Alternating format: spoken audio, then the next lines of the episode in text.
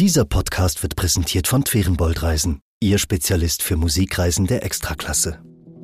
NZZ Akzent.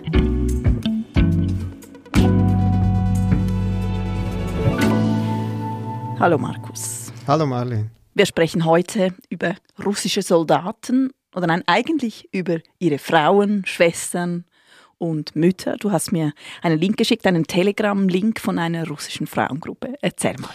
Ja, das ist ein Telegram-Chat, der heißt Wir holen die Jungs zurück, Verniom Ribiat.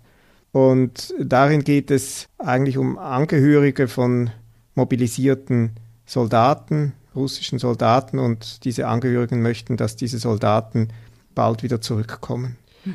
Und äh, betrieben wird das von Olga Katz, das ist eine junge Frau aus Novosibirsk. Und ihr geht es vor allem persönlich darum, ihren Bruder Alexander aus dem Krieg zurückzuholen. Mhm. Sie sagt, das sei nicht rechtmäßig, dass die so lange eingezogen bleiben.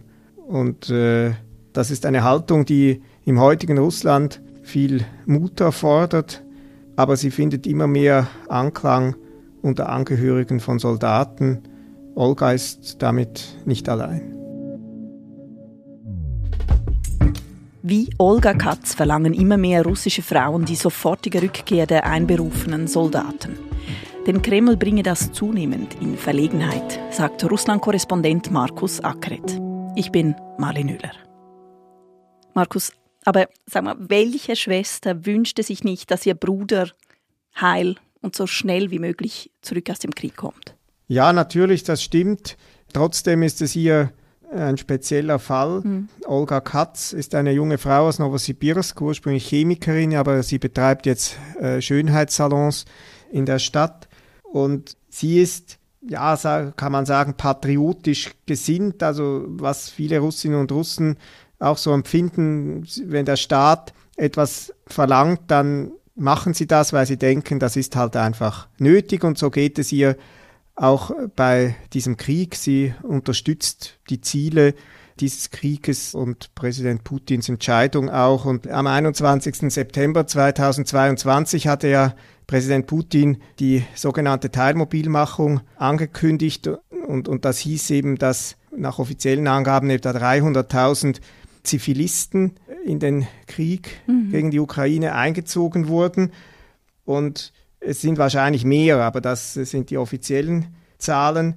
Aber es gibt keine Klarheit darüber, wie lange sie dort bleiben sollen, keine Angaben darüber, wann sie wieder zu ihren Familien zurückkehren. Und auch ihr Bruder soll einen Beitrag leisten, das findet sie in dem Sinne in Ordnung, aber mhm. spätestens nach einem Jahr sollten die Zivilisten zurückkehren dürfen denn die sind ausgelaugt, erschöpft von mhm. diesen schwierigen Bedingungen an der Front und sie sollen wenigstens ausgetauscht werden. Mhm. Und Olgas Bruder, das ist eben einer von denen, die schon im September 22 mobilisiert wurden. Ja, genau. Alexander ist Olgas jüngerer Bruder, der ist 25, arbeitet bei ihr auch in ihrem Betrieb und mhm. er kommt eben nicht zurück und sie wartet darauf, dass es irgendwann ein Zeichen gibt, äh, dass irgendwann nach Monaten dann vielleicht klar wird, wann sein Dienst an der Front zu Ende geht. Mhm. Dass da mal andere quasi jetzt die diesen Posten übernehmen sollten. Ja, genau. Und sie gründet eben diesen Telegram-Kanal Wir holen die Jungs zurück, Virniom Ribiat. Sie sucht darüber Gleichgesinnte und äh, will sich bemerkbar machen. Mhm. Da gibt es sicher viele Gleichgesinnte, also andere Frauen, die sich um ihre Angehörigen sorgen. Allerdings, also dieser Chat bekommt sofort viele Mitglieder. Mhm. Sie postet ihr Anliegen und dann äh, schließen sich hier sofort Tausende von Frauen an. Zeitweise hatte dieser Kanal über 30.000 Abonnenten. Mhm. Diskutiert wird in einer geschlossenen Chatgruppe, aber Olga schreibt Ermutigungen, Aufrufe, wie man sich richtig zu verhalten hat. Mhm. Und diese Frauen, die da diskutieren, das ist natürlich auch eine Möglichkeit für sie, ja, ihren emotionalen Zustand loszuwerden. Das merkt man in diesen Diskussionen immer wieder, in diesen Chats. Also die tauschen Erfahrungen aus. Genau, die tauschen mhm. Erfahrungen aus, die schreiben, wie es lief, als ihr Mann eingezogen wurde, wie er vielleicht nicht gut ausgerüstet wurde, was sie jetzt alles dafür tun, dass er es besser hat an der Front, wie sie dort vielleicht auch die Männer schikaniert werden, wie sie das belastet zu Hause, dann aber vor allem natürlich auch die Situation mit den Kindern allein und gleichzeitig die Kinder den Vater vermissen und man da auch denen emotional beistehen muss eigentlich. Das fließt da alles irgendwie auch ein, oft recht kurz und knapp, aber man, man merkt, was die Frauen umtreibt. Mhm. Und ähm, sie diskutieren dann auch Olgas Vorschläge und äh, Olga stellt da Vorschläge rein, wie man Briefe schreibt an Abgeordnete, an Funktionäre und äh, dokumentiert das auch. Ja, also das heißt, Olga findet aber auch da jetzt Solidarität, denn die Frauen, die da in diesem Forum mitdiskutieren oder teilnehmen, das sind alles Betroffene. Ja, genau. Also jeder Post von ihr hat dann sofort mehrere hundert Likes. Mhm. Und sie startet eine Petition an den russischen Präsidenten mit der Forderung, dass die Mobilisierten zurückkehren sollen und äh, sammelt dafür mhm. Unterschriften. Also das heißt, Olga bleibt nicht nur einfach die Betreiberin dieses Chatforums, sondern sie wird auch politisch aktiv. Sie selbst würde wahrscheinlich nicht äh, von politisch sprechen. Das ist in Russland ein Wort, das meistens eben tatsächlich in der Bevölkerung so reserviert ist für die richtige Politik, mit der will man eigentlich gar nicht so viel zu tun haben. Aber ja, sie wird aktiv, sie ist erfolgreich mit dem Sammeln dieser Unterschriften. Und jetzt musst du dir vorstellen, sie äh, fliegt dann mit einem Rollkoffer voller Unterschriftenbögen von Novosibirsk nach Moskau und das nennt sich quasi Empfang des Präsidenten. Mhm. Das ist so eine feste Einrichtung, für, wo man solche Petitionen einreichen kann. Sie hat einen sehr schlechten Eindruck davon, alles düster. Sie schreibt, das erinnere sie an eine sowjetische Poststelle mhm. und dort wird sie auch empfangen und übergibt dann diese Unterschriften und ist ganz glücklich darüber, als dann tatsächlich diese Unterschriftenbögen als Petition offiziell registriert werden und seit diesem Zeitpunkt hofft sie dann auf eine Antwort. Das ist mega mutig eigentlich. Ja, das ist schon sehr mutig, weil sie sich exponiert und gerade in, in Russland mhm. ist sich exponieren im öffentlichen Raum mit politischen, gesellschaftlichen Anliegen immer mit viel Risiko verbunden ist. Äh, das machen viele sehr ungern und im jetzigen Russland in Kriegszeiten ist es noch viel äh, schwieriger mhm. und auch wenn sie ja nicht eine abweichende Meinung letztlich vertritt zum Krieg generell, wendet sie sich ja trotzdem ein bisschen gegen den Staat, weil sie etwas erreichen will, was ihr der Staat nicht gibt. Und das ist in, in dieser Repression der heutigen Zeit doch auch mutig, ja. Mhm. Und, und ein Schlüsselmoment wird dann der 7. November. Da gab es nämlich eine Demonstration in Moskau von Frauen, von Angehörigen mobilisierter Soldaten. Die haben, weil es sehr schwierig ist, Bewilligungen für Kundgebungen zu bekommen, haben sich einfach zu einer bereits bewilligten Kundgebung der Kommunisten zu einem ganz anderen Thema dazugestellt.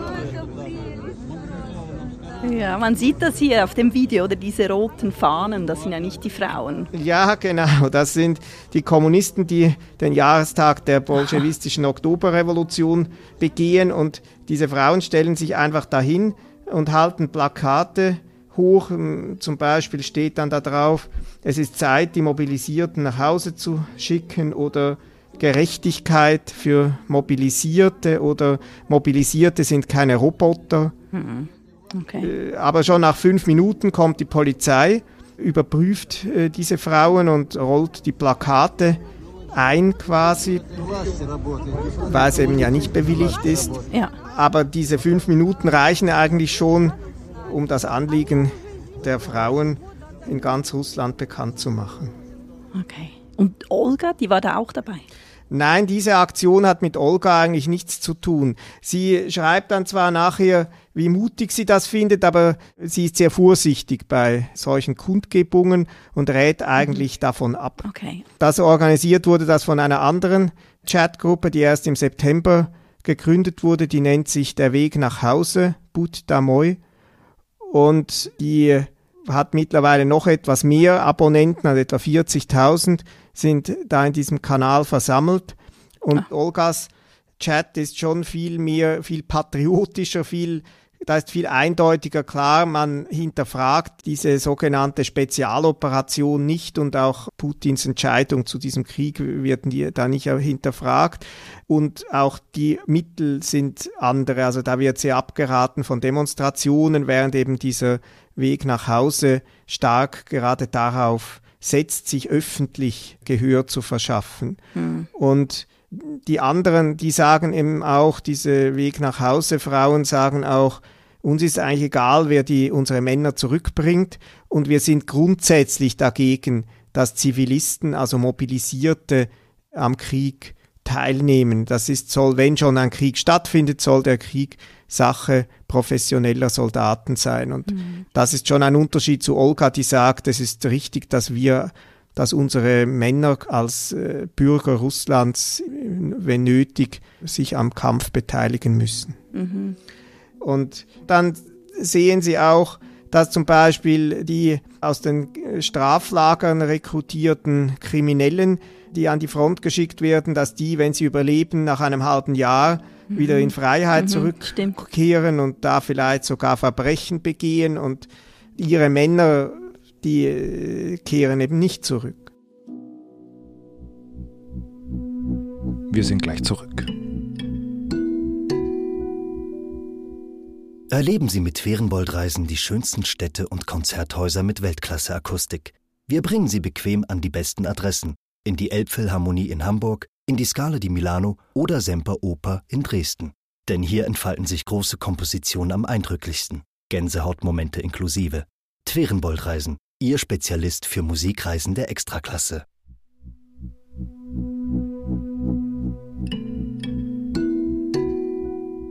Gehen wir zurück zu Olga. Als sie mit ihrem Rollkoffer, du hast es vorhin beschrieben, nach Moskau reist, mit den Hunderttausenden von Unterschriften im Gepäck, kriegt sie denn jetzt eine Antwort vom russischen Staat? Ja, sie wartet erstmal monatelang und es zermürbt sie natürlich, aber Sie hat auch Hoffnung. Mhm. Ja, und dann gibt es tatsächlich dann Mitte November ein wirklicher Schlag für Olga, weil sie ein, eine Antwort bekommt auf diese Petition, die sie in Moskau abgeliefert hat.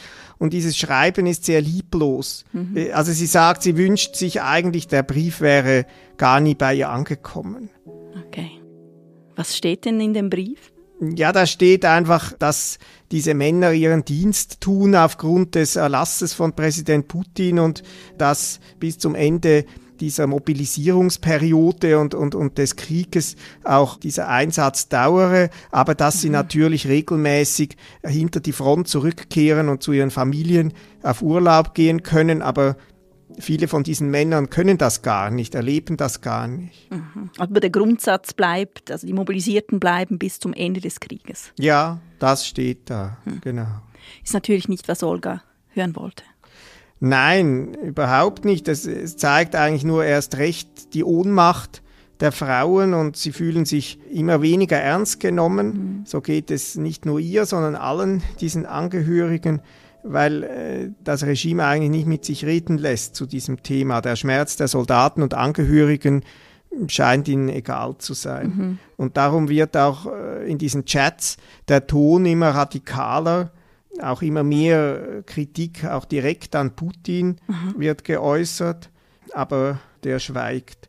Gleichzeitig geraten sie auch unter Druck. Die Frauen, der Geheimdienst meldet sich bei ihnen, aber auch bei den Männern an der Front. Diese Chats werden von Bots angegriffen und das setzt sie unter Druck. Aber Markus, das sind politisch ja keine gefährlichen Menschen für den Kreml. Das sind einfach Mütter, Frauen, Schwestern, die ihre Angehörigen zurückwollen. Ja, also im Kreml herrscht ja die Vorstellung, die Mehrheit unterstütze den Krieg stehe hinter der Entscheidung Putins. Und in der Tat ist ja auch die Mehrheit mindestens konformistisch. Nicht, es ist jetzt nicht eine begeisterte Unterstützung, aber man macht halt mit, weil, mhm. äh, weil es gefordert ist. Mhm. Und äh, Putin selbst hätte sich zum Beispiel an seiner Fernsehsprechstunde am 14. Dezember auch zu diesem Thema äußern können. Da kamen ganz viele Fragen dazu, wurden eingereicht, aber keine einzige kam in dieser Sendung zur Sprache. Und das war natürlich eine große Enttäuschung, weil, weil die Frauen gerade auf diesen Moment sehr gewartet haben. Mhm. Aber es ist natürlich auch heikel, irgendwie, jetzt ist äh, im März sind die Präsidentschaftswahlen, diese Frauen kommen quasi direkt aus dem Volk. Das sind, wie du schon sagtest, das sind keine politischen Aktivistinnen äh, mhm. der herkömmlichen Sorte. Das sind Leute, die einfach merken, die Politik, die sie eigentlich jahrelang überhaupt nicht interessiert hat, die wirkt sich sehr stark direkt auf ihr Leben aus und jetzt merken sie auch, wie rechtlos sie eigentlich sind und wie ohnmächtig. Also da braut sich schon ein bisschen was zusammen. Markus, wie geht es weiter für Olga und Olgas Bruder? Olga schreibt am 23. November in diesem Telegram-Kanal, dass sie am Tag davor die Nachricht bekommen habe, dass ihr Bruder gefallen sei. Und Olga schreibt als letztes eigentlich, ich bin fertig. Und das kriegt fast 6000 Herzchen mittlerweile und es ist ihr letzter Eintrag.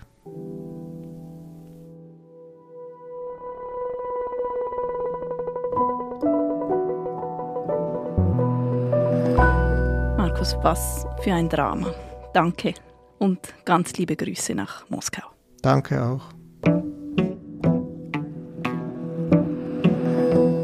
Das war unser Akzent. Produzent dieser Folge ist Simon Schaffer. Ich bin Marlin Müller. Bis bald.